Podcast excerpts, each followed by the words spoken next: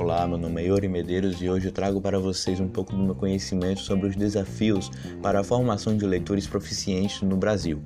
Bom, visando a Constituição Federal de 1988, é resguardado a todo cidadão brasileiro o direito social à educação de qualidade para todos de forma igualitária.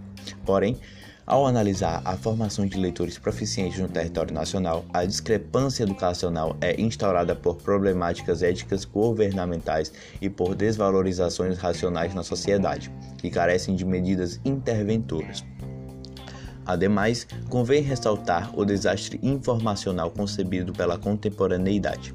A partir disso, as correntes de pensamento chamadas pós-verdade nomeada palavra pelo dicionário de Oxford, ou seja, em que há uma valorização de crenças e de pensamentos infundados em detrimento de informações comprovadas e baseadas em fatos, dominaram um pensamento do pós-moderno.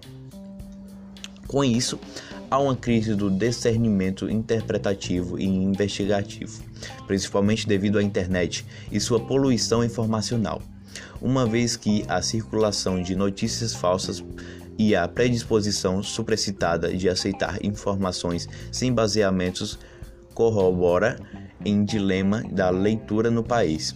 Portanto, fica evidente a eficiência da interpretação no Brasil, carece de meios interventores nos campos éticos e social. É necessário que o poder executivo efetive uma educação de qualidade, contanto ações do Ministério da Educação para levar às salas de aula programas educativos que incentivem a prática literária. Além disso, é importante que o governo desenvolva mais bibliotecas públicas e regule o preço dos livros, a partir de incentivos do Ministério da Cultura à produção em larga escala, o que, de acordo com a lei da oferta e de procura, causará o barateamento do produto.